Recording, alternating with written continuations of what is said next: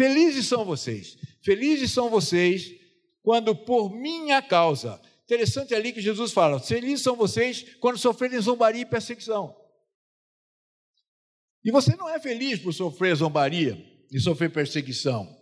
Você não é masoquista que gosta de sofrer. Sofrer quando outros mentem, nos caluniam. Você, com a verdade, a pessoa vem e convence a todos que que você está dizendo não é verdade, é mentira. A forma que você está vivendo não é verdadeira, é mentirosa. Vem querer ali é, dizer que você não tem um caráter aprovado, você é falso. Nossa, como isso é difícil de ouvir, de receber. Eu já ouvi isso. Então, Jesus está dizendo: olha, mas sintam-se felizes por isso, porque eu estou dizendo. Porque, mesmo como cristão aqui no Brasil, não sei, se, não sei se isso já aconteceu com você, mas eu muitas vezes, irmãos, eu já me vi zombado.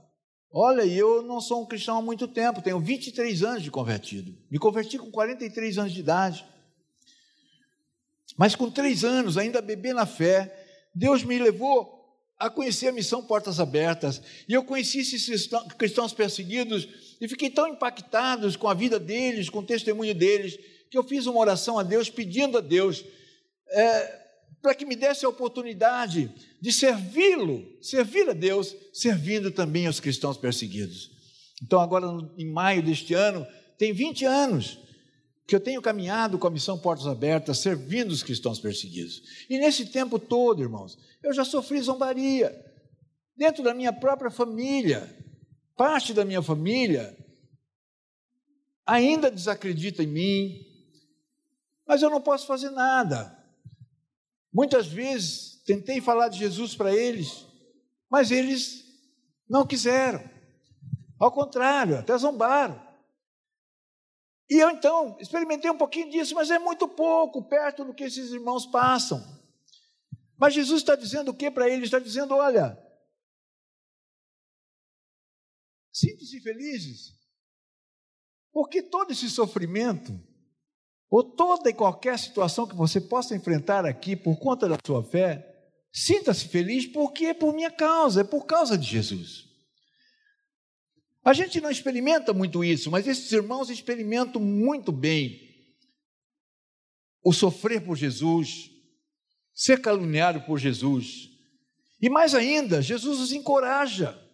Não apenas diz a eles, sintam-se felizes, porque Jesus mesmo disse que no mundo nós teríamos aflições. E ele nos disse para ter bom ânimo, porque ele venceu o mundo. Você se torna um vencedor se você perseverar até o fim. Jesus disse que ao vencedor ele dará o direito de sentar-se com ele no seu trono. Assim como ele venceu e sentou-se ao lado do Pai em seu trono. Então eu, eu vejo que a gente experimentando ou melhor, entendendo o que Jesus está dizendo aqui, nós vamos viver uma vida muito mais tranquila, mesmo aqui. E a nossa felicidade não vai ser mais por conta daquilo que a gente conquista aqui, daquilo que a gente pode obter aqui. A nossa felicidade vai ser por outras razões, por outros motivos. E eu creio que um dos motivos principais de sermos felizes está no verso 2 onde Jesus diz: alegre-se e exulte, e essa alegria aqui é regozijo, é uma alegria muito grande, é uma alegria que você não pode ter aqui na terra, por maior que seja a sua conquista. Essa é uma alegria que você só pode ter porque você tem consciência, você sabe agora, agora você tem de Jesus essa esperança. E por isso você é muito feliz e muito alegre, porque há uma grande recompensa te esperando no céu. Eu vivo então, a minha vida então aqui é determinada por aquilo que me aguarda no céu, não mais por aquilo que eu posso obter aqui, ou posso ter daqui da terra. O que Jesus está mostrando aqui para nós é o seguinte: Ele está dizendo assim, ó, tenha em mente, tenha em sua mente, aqui, enquanto vivente aqui na terra, tenha em sua mente a eternidade. Por isso eu entendo que hoje é tempo de se preparar para a eternidade. E a gente está vendo que o mundo está mudando. E está mudando muito rápido. O processo agora vai se acelerar. Então é tempo de se preparar para a eternidade. E Jesus está dizendo: olhem para lá, tenham em sua mente a eternidade, olha a recompensa que vocês terão lá. A gente não consegue nem imaginar. E ele ainda nos honra, dizendo: olha, comparando-nos com os profetas, lembre-se de que os antigos profetas foram perseguidos da mesma forma. Irmãos, esses cristãos que sofrem perseguição, eles suportam tudo, superam tudo, conseguem vencer. Por conta disso, eles não olham mais, não fixam mais o seu olhar aqui na terra, eles andam com os pés no chão, Vivem aqui, estudam, trabalham, fazem o que dá para fazer, porque em muitos desses países não dá para trabalhar, não dá para viver, mas voltando para nós aqui também, estamos com os pés na terra, tendo a nossa vida organizada, tudo direitinho, mas nossos olhos têm que ser fixados lá na eternidade, lá na eternidade. E nós vamos começar a entender que todos os problemas aqui se tornarão muito menores, muito pequenos. O coronavírus virou um gigante. Tem gente entrando em pânico, apavorada. Mas olha para a eternidade. Olha para lá, que você vai ficar mais tranquilo. Você vai ficar com sem medo nenhum. É importante isso. Toma os cuidados que tem que tomar, mas espera aí, não deixa a sua vida entrar em pânico. Continua seguindo o Senhor Jesus, fazendo a vontade dele, a obra dele e orando muito, agora talvez mais ainda do que você orava antes, porque agora é tempo de se preparar para a eternidade, de se encontrar com o Senhor Jesus. E aqui você vai ver Jesus nos dando essa essa, esse entendimento, que é importante, irmãos, nos fixarmos naquilo que nos aguarda, não no que está aqui. Quando nós temos esse entendimento da eternidade, a nossa vida muda. Você começa a enxergar a sua vida de outra forma. E por que, que eu estou dizendo isso? Porque estes irmãos que sofrem perseguição, esses irmãos, eles vivem dessa forma. Só tem essa forma para eles viverem olhando a eternidade, porque a esperança aqui na terra já não tem mais. Perdem tudo. Muitos perdem a própria vida, mas sabem que é por causa de Jesus. Perdem a vida, mas não perdem a fé.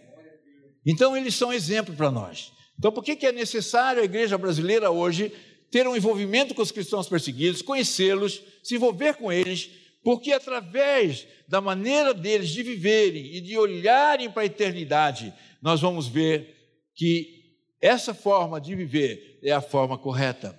Nós vamos começar a colocar a nossa fé no prumo, nós vamos começar a ter uma fé genuína, verdadeira, uma fé que não se abala com as lutas, com os problemas. Eu sei que tem muito problema, tem muita gente é, em depressão, tem muita gente com muita angustiada, é, é normal, você é humano, mas, mas você pode diminuir bastante isso, porque você não vai mais depender de ser feliz por conta dessa vida. Você não está mais preocupado se é feliz ou não é feliz.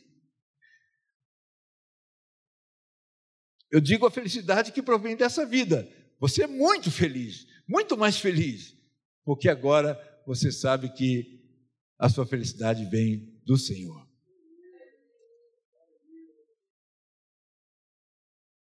Aqui na. Não, não, não, não sei porque está entrando o vídeo. Dá um tempinho aí, por favor. Volta no PowerPoint, eu preciso correr aqui. Desculpa aí.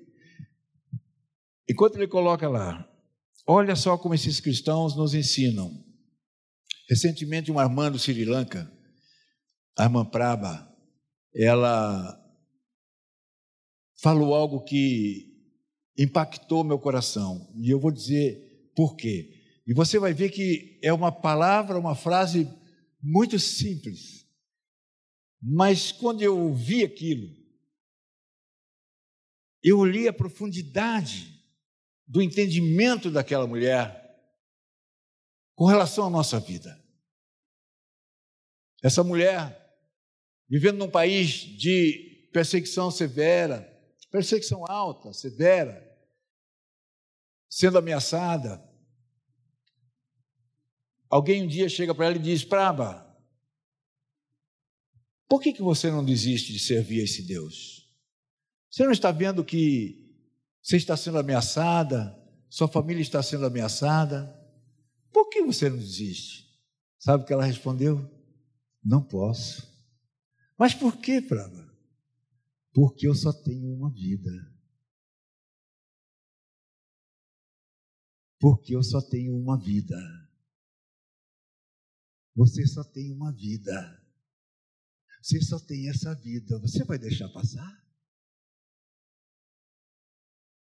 O irmão André ele diz que Deus nos dá muitas oportunidades nessa vida para servi-lo. Mas é triste dizer também que ele completa, completa a frase dizendo que é uma pena que a maioria de nós deixa passar a maioria das oportunidades que Deus nos dá. E isso é verdade, irmãos. Isso é verdade. Se nós entendemos como a Mampraba, que só temos uma vida, nós vamos fazer de tudo para servir a Deus por meio dela.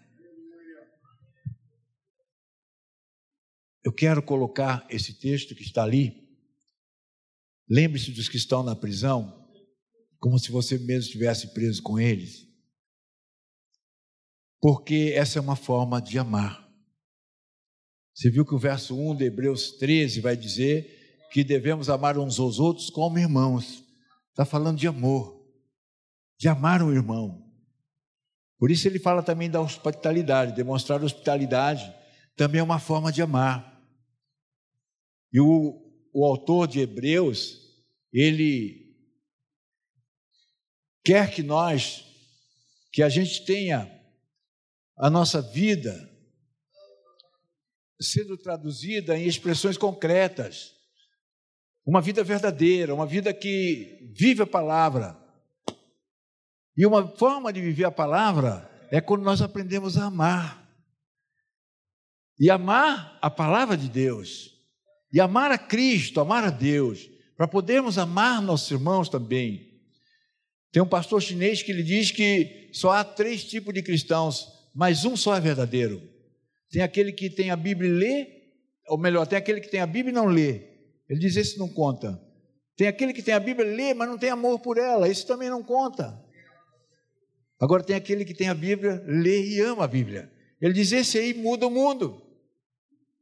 Mas ele fala com lágrima nos olhos que, infelizmente, esse tipo de cristão é muito raro. Mas esse é o cristão verdadeiro, o que ama a Bíblia. Então, Hebreus nos ensina a amar. E aqui, uma forma de amar, uma forma de demonstrar amor, é quando a gente se lembra daqueles que estão presos. E eu quero ir mais além aqui.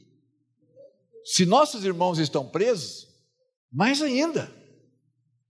A Bíblia diz que devemos fazer o bem a todos, né, sempre que tivermos oportunidade, mas primeiramente aos da família da fé.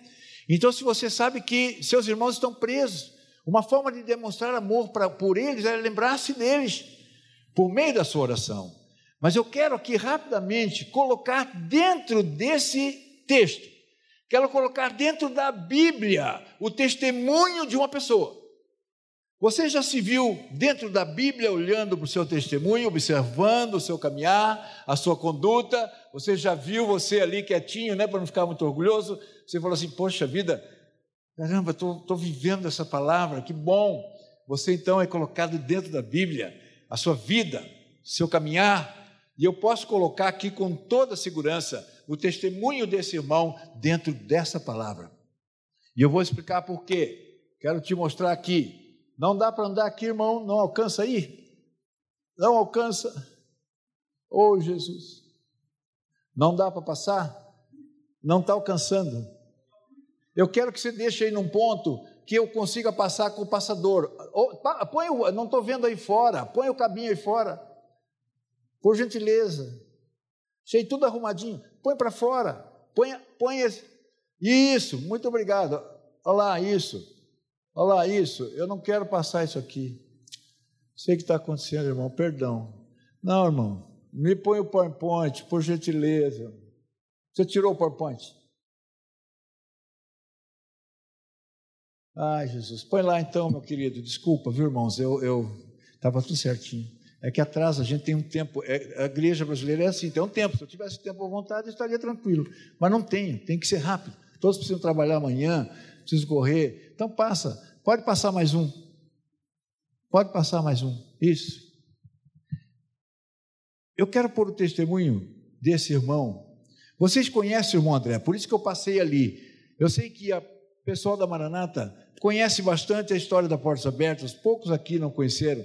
E o, o testemunho do irmão André vocês conhecem também. Quantos já leram esse livro aqui? Tem dois, duas pessoas, pastor, irmã. Os outros não leram, mas quantos aqui é, nunca ouviram falar do irmão André, o contrabandista de Deus? Que nunca ouviu falar? Levanta a mão. Ah, tem, tem poucos, mas muitos não, não ouviram. Esse irmão aqui é o fundador da Missão Portas Abertas. Ele começou esse ministério levando Bíblias para os países comunistas da antiga União Soviética.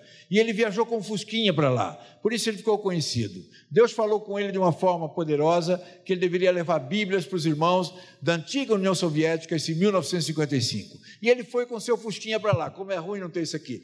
Volta para mim, por gentileza. Volta, volta dois, por gentileza. Volta dois no slide. Pode passar mais um. Não. Não, vai para baixo. baixo. Aí, para no Fusquinha. E ele foi com esse Fusquinha para eles países levar Bíblias. Levou nesse Fusquinha. Aqui tem uma oração que ficou muito famosa, as pessoas conhecem, que quando ele chegou na fronteira, a fronteira estava fechada, e ele então, poucos, muitos estavam saindo, mas poucos entrando, e ele então ia entrar com as Bíblias ali, ficou preocupado, e ele orou a Deus, fez uma oração que está aqui nesse livro, a gente chama da oração do contrabandista, e ele orou simplesmente a Jesus, dizendo: Senhor Jesus, o Senhor, quando esteve na terra, fez cegos enxergarem. Então, quando eu estiver passando ali, por favor, Jesus, faça com que esses guardas fiquem cegos, para que não vejam as Bíblias que eu estou levando. E ele foi. Os guardas revistaram o carro todinho, entregaram no final os documentos para ele e simplesmente disseram a ele: o senhor pode seguir viagem, está tudo em ordem, não há nada errado no seu carro. E eles estavam confiscando Bíblias lá naquele país, e não estavam permitindo Bíblias e o irmão André, pela fé, conseguiu entrar com Bíblias ali. Então, se você quiser conhecer o testemunho dele, compra esse livro ali, O Contrabandista de Deus, irmão André, você vai ver que história linda. Algumas irmãs até já compraram hoje ali, tá? Você tem a continuação do Contrabandista no Contrabandista 2, porque depois ele vai para outros países, Cuba, é, El Salvador, Nicarágua, Colômbia, México, China, ele vai para a África, está relatado nesse segundo livro aqui, tá? Então você tem a oportunidade hoje ali. Mas eu quero falar aqui desse testemunho dele importante, né? Ele, ele, Deus falou com ele nesse versículo que você está lendo ali, esteja atento, fortalece o que resta que estava para morrer, porque é, aquela igreja não tinha Bíblias. Uma igreja sem Bíblias está fadada à morte, a morrer espiritualmente. Ele entendeu isso, irmãos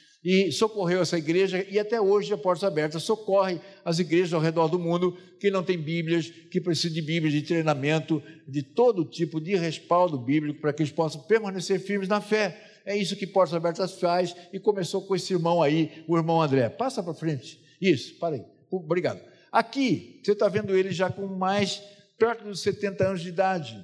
E depois do, do, da cortina de ferro, O irmão André viajou, começou a viajar para os países muçulmanos, países islâmicos, porque na época era a religião que mais crescia no mundo.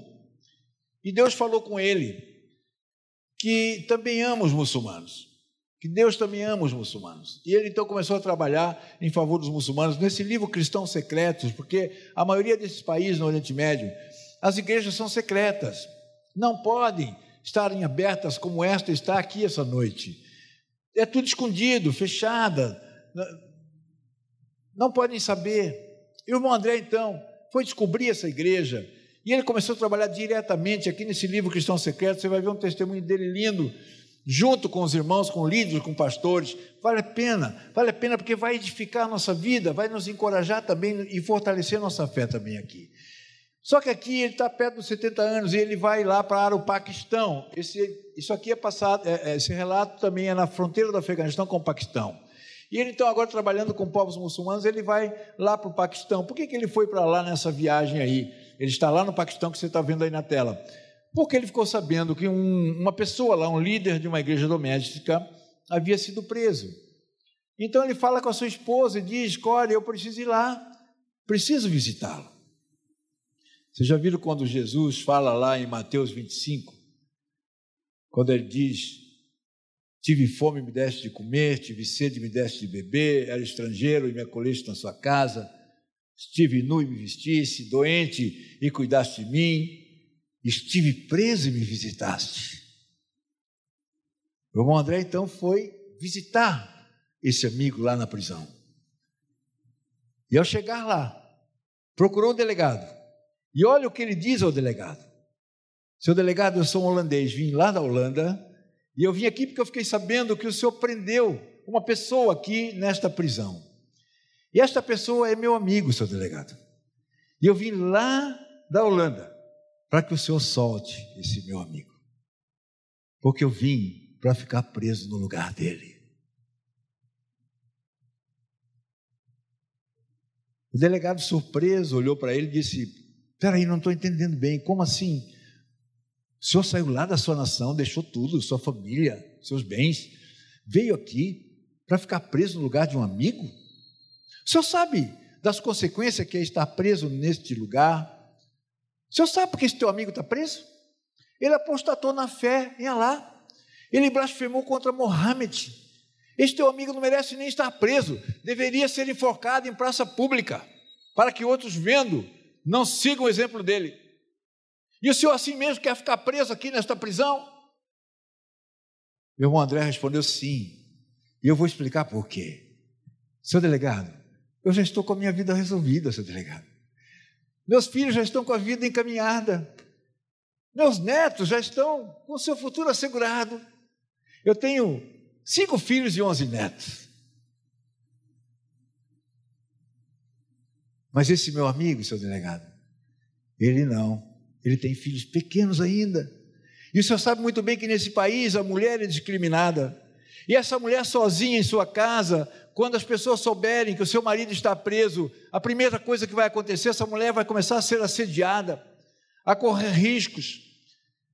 Pior ainda, essa mulher sozinha aqui, ela não vai conseguir jamais dar a educação, a formação que essas crianças precisam, muito menos sustentá-los é por isso, seu delegado, que eu quero que o senhor solte esse meu amigo, porque ela precisa dele lá, na sua casa.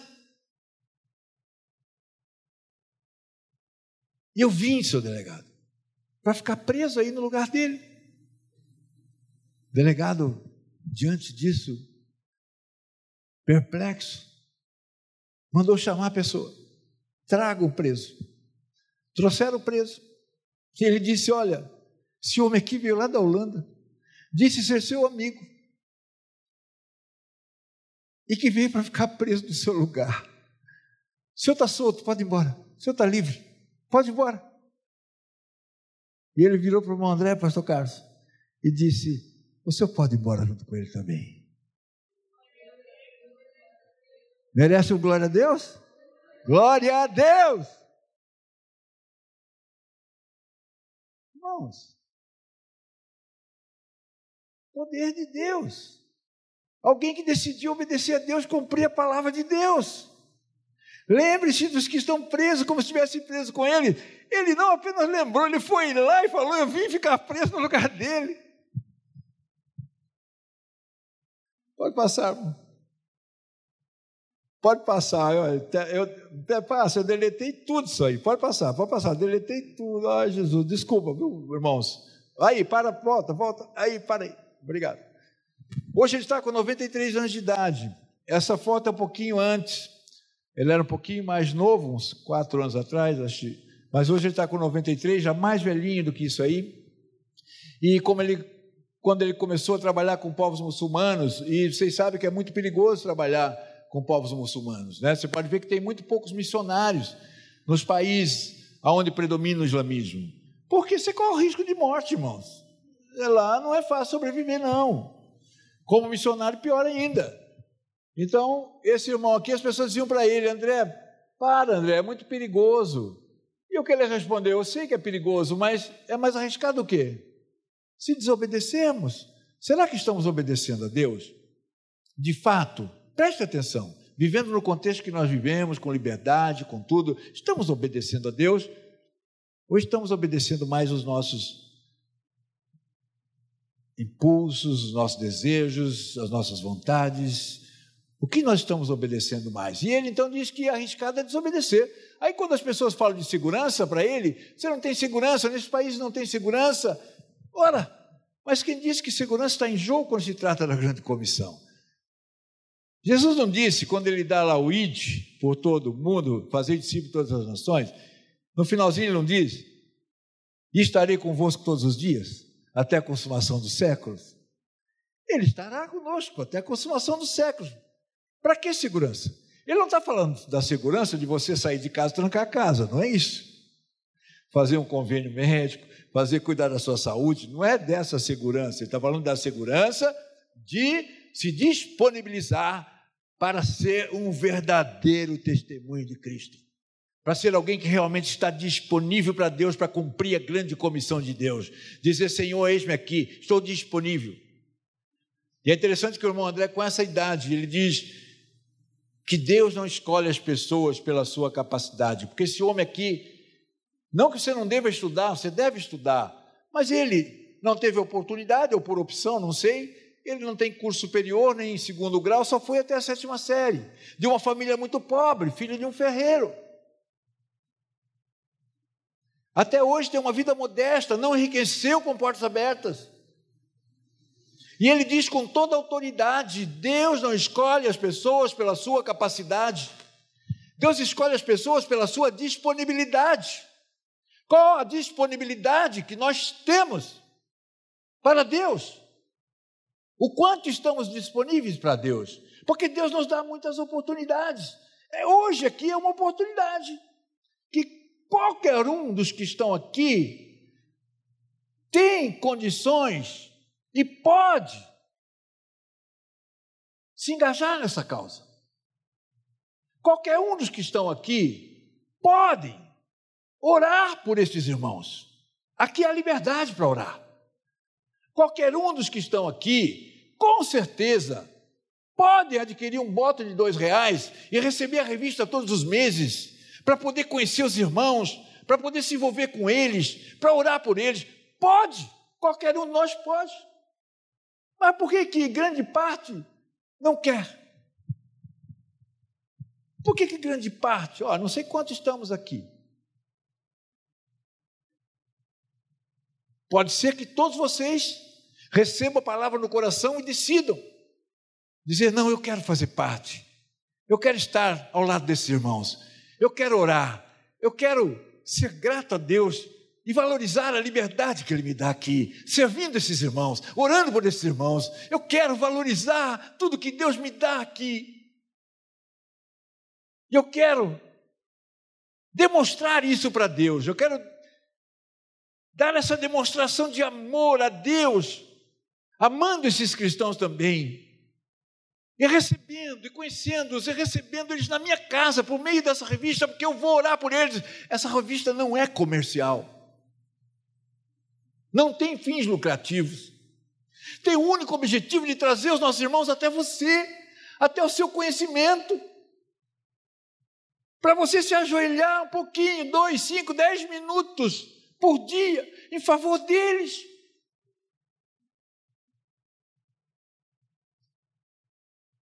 E esse irmão lhe diz: olha, propósito da igreja não é sobreviver nem mesmo prosperar, propósito da igreja é servir. Propósito de nós todos aqui, irmãos, é servir. Tem um livrinho ali chamado A Fé Perigosa de Jó. A Fé Perigosa de Jó. Quem gostaria de ter a fé de Jó aqui? Levanta a mão para mim, por favor. Gostaria de ter a fé de Jó. Tem gente corajosa nessa igreja, eu gostei de ver. Porque você sabe que para você saber que você tem a fé de Jó, você precisa, no mínimo, passar pelo que Jó passou. E o autor desse livro, ele compara a fé dessa norte-coreana com a fé de Jó. Com certeza, porque essa mulher sofreu perto do que Jó sofreu. E ela consegue fugir da Coreia do Norte para a China, e ali ela consegue viver um pouquinho daquilo que Jó viveu no final. Quer dizer, não se compara ao que Jó teve, mas ela conseguiu pelo menos ter ali um refrigério e ser acolhida por uma família e não sofrer tanto como estava sofrendo. Mas numa madrugada, orando a Deus, Deus disse para ela: Minhê, volta para a Coreia do Norte. E ela então, no dia seguinte, fala com a família e diz: Eu preciso voltar para a Coreia do Norte. E eles disseram: Não, minha, você não pode voltar. Se você voltar, você vai morrer. Sabe o que ela respondeu? Sim, eu sei. Talvez eu não demore muito mesmo. lá na Coreia do Norte. Mas ela diz a essa família: Mas agora para mim é mais importante testemunhar de Cristo do que viver.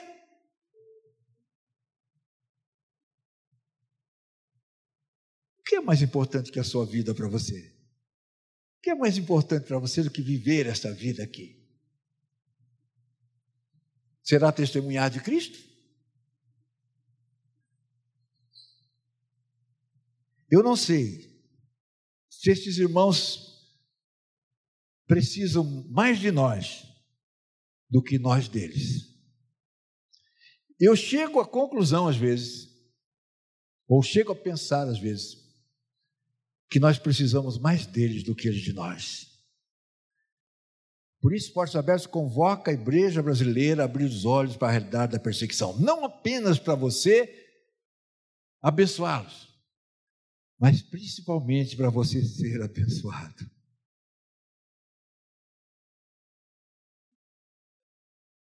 Vamos mais uma, meu querido irmão Leandro. Eu vou passar um vídeo para vocês que vai mostrar a perseguição em 50 nações, onde a perseguição ela se transformou numa perseguição severa e extrema. Não é a perseguição que o autor lá da fé andar com Jesus é estar em apuros, diz que não há cristão não perseguido. É a perseguição extrema, onde você perde, pode perder a vida. Eu quero que você assista esse vídeo aqui.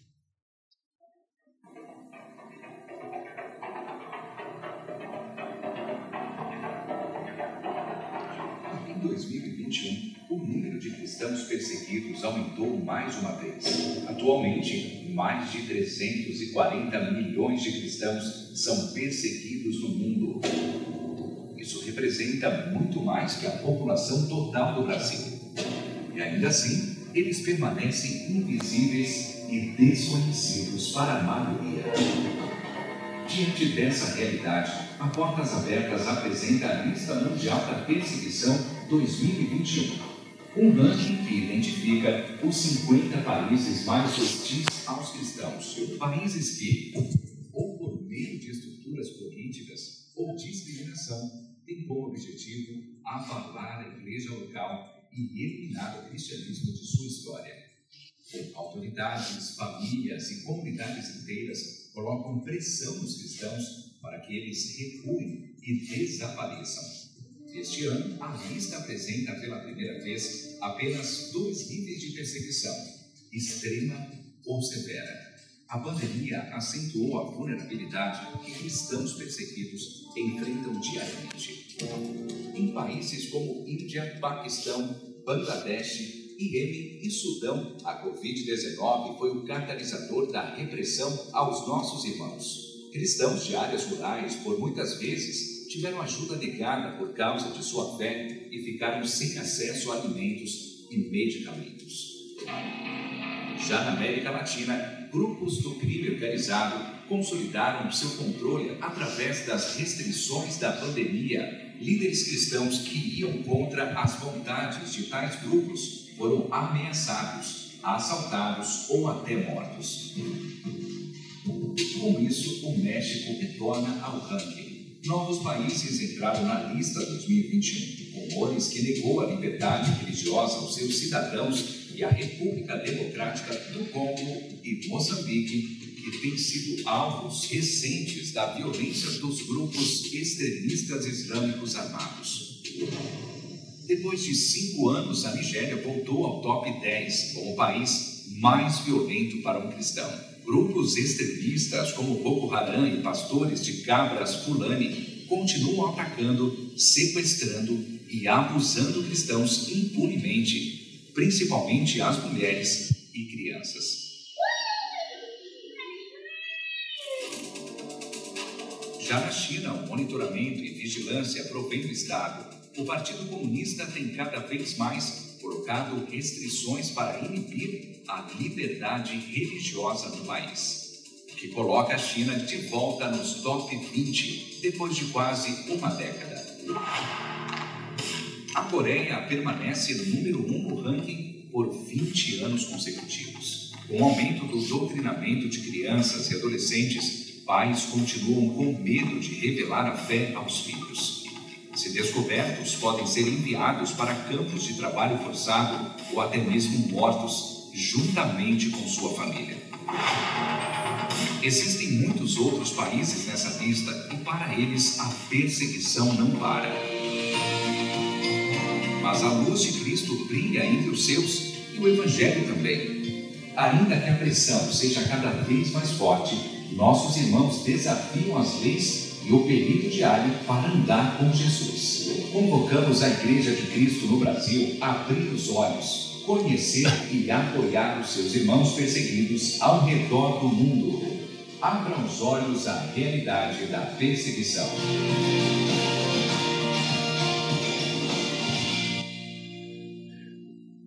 Irmão Leandro, coloca por gentileza o PowerPoint lá naquele infográfico, na lista mundial, no PowerPoint. Por gentileza, que eu estou indo para o final aqui. Consegue? Lá no PowerPoint. Enquanto ele vai ali, eu quero falar desse livro aqui, A Insanidade de Deus. Esse casal de missionários e pastores também dos Estados Unidos, pastores de uma igreja abençoada lá, receberam um chamado de Deus para serem missionários na Somália, segundo país mais perseguido, onde os cristãos são mais perseguidos. É uma segunda Coreia do Norte. Ali, ele acho que está na segundo ou terceiro colocado agora. E ele disse que atender o chamado de Deus lá na Somália era algo insuportável. Só que aconteceu algo muito triste depois de seis anos na Somália, vendo muita pobreza, muita tristeza, muita morte, não podendo pregar o Evangelho, pregando o Evangelho de uma forma muito sutil, muito difícil, arriscando a vida dele e da família aconteceu uma tragédia que ele fez com que ele considerasse Deus um insano. Por Deus, isso é insanidade. O que o Senhor deixou acontecer com a gente é insanidade. Aí Deus respondeu para ele de uma forma que mudou a vida dele. Deus respondeu para ele: É verdade, Nick. Eu permiti mesmo que você sofresse tudo isso. Mas, Nick, eu não sou o suficiente para você, Nick.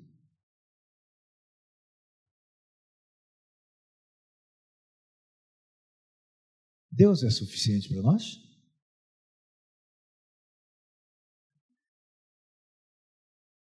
Esse irmão, ele viu e depois ele viajou o mundo conhecendo cristãos perseguidos. Ele queria conhecer cada vez mais cristãos perseguidos, porque ele queria aprender com estes irmãos perseguidos como viver tendo Deus como suficiente. Porque esses irmãos pedem tudo. E Deus continua sendo adorado por eles. E esse irmão viajou o mundo para conhecer cristãos perseguidos, porque ele queria descobrir como ser assim? E ele disse que nós aqui no Ocidente somos muito diferentes deles. Precisamos aprender com eles. Hoje, mais de 340 milhões de cristãos no mundo sofrem perseguição. Perseguição severa e extrema. Aqui, seguir a Cristo pode custar a vida. Passa para frente, por gentileza. Você está vendo aqui um infográfico que traz como a violência aumentou no mundo a violência à igreja, aos cristãos. Aqui nesse contexto aqui, os cristãos são mortos, muitos deles são mortos por conta da sua fé. Nesse contexto aqui, cristãos são sequestrados, muitos são desaparecidos, nunca mais seus entes queridos os veem novamente. Nesse contexto aqui, cristãos são detidos sem julgamento, são condenados e presos sem direito a um julgamento por serem cristãos, unicamente por serem cristãos. Nesse contexto aqui, as igrejas são atacadas, as propriedades de cristãos, suas casas, seus comércios são atacados, são destruídos. É, esse, é desse contexto que nós estamos falando para vocês. Passa para frente, por gentileza, irmão. Vai passando, vai passando, vai passando, vai passando, vai passando, vai passando, vai passando. Pode passar, pode passar. Pode passar. Travou. Pode passar, pode passar, pode passar, pode passar mais um. Pode passar. Aí. Meu desafio final, irmãos, é que você edifique o corpo de Cristo. Como igreja, Maranata aqui em São João de Meriti. A Bíblia diz que, sob a direção de Jesus, todo o corpo se ajusta perfeitamente. De que forma? Quando um dos membros ajuda o outro membro, auxilia o outro membro, está ao lado do outro membro, socorre o outro membro. E ele diz que é dessa forma, quando isso acontece na vida do corpo, é que todo o corpo se torna saudável. E mais ainda, cresce em amor.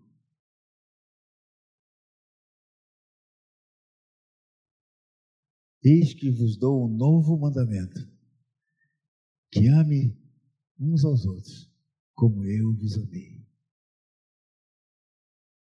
Há uma ordem de amar, e uma forma de amar é quando você tem consciência de que você é corpo de Cristo. E você então, ao ver as necessidades dos seus irmãos perseguidos. E percebendo que uma das maiores necessidades deles é, é ter bases firmes na fé. Principalmente porque a perseguição é extrema e, portanto, não é tão fácil ficar firme na fé. E eles precisam estar preparados para a perseguição. Enfrentar perseguição extrema não é fácil. E você pode fazer parte, passa. E você pode, pode passar isso. E você pode ter uma participação verdadeira, significativa na vida desses irmãos, na vida do corpo de Cristo em toda a terra, aqui, daqui, se engajando com a gente nessa causa. Você vai cumprir o ID de Jesus orando, né? intercedendo, doando se você puder. Se você não puder doar, eu tenho certeza que orar você pode. E eu tenho certeza que você pode promover encorajamento a estes irmãos por meio da sua oração. E mais, não apenas por meio da sua oração, passa mais um irmão, não apenas por meio da sua oração, mas ao aceitar esse desafio e juntar-se a nós em oração, preenchendo essa ficha, você vai ter essa oportunidade de unir-se a esses cristãos por meio da sua oração, encorajá-los por meio da sua oração. E hoje você tem essa oportunidade, preenchendo essa ficha e nos entregando ali. Mas hoje, passa mais um irmão, por favor. Mas hoje, de forma especial, como acontece quando nós vamos às igrejas, quando nós vamos visitar as igrejas, pregar nas igrejas, a portas abertas dá essa, abertas dá essa oportunidade à igreja, dela já poder ganhar a assinatura da Portas Abertas por um ano, todos os meses. E o nosso desejo é que você nunca mais pare de receber. Você vai ter a oportunidade no site, que você também pode ler a revista no site.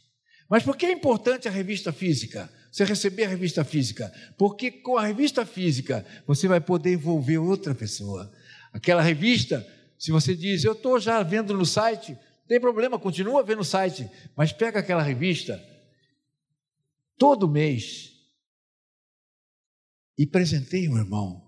Não só presenteia, diz a ele: Olha, estou te dando essa revista, porque nela contém os testemunhos dos nossos irmãos que sofrem extrema perseguição hoje. E você vai poder fazer muito em favor deles, a começar pela sua oração. E assim você faz todo mês envolvendo outra pessoa.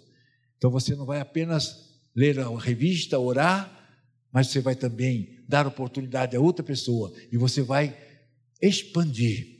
Você vai ser um instrumento de Deus na expansão do reino de Deus. Por quê? Porque lá onde esses cristãos estão sendo perseguidos, são as regiões onde estão os povos pouco alcançados e os nada alcançados. Então o evangelho precisa ser anunciado lá, precisa ser pregado lá, mas os recursos são poucos.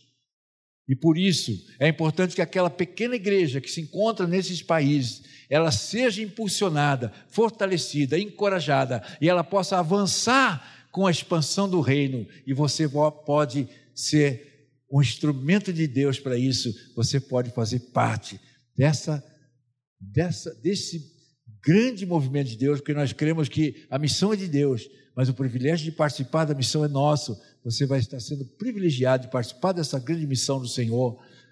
E aqui, daqui, fortalecer e encorajar essa igreja para que ela avance, irmãos. E para que ela avance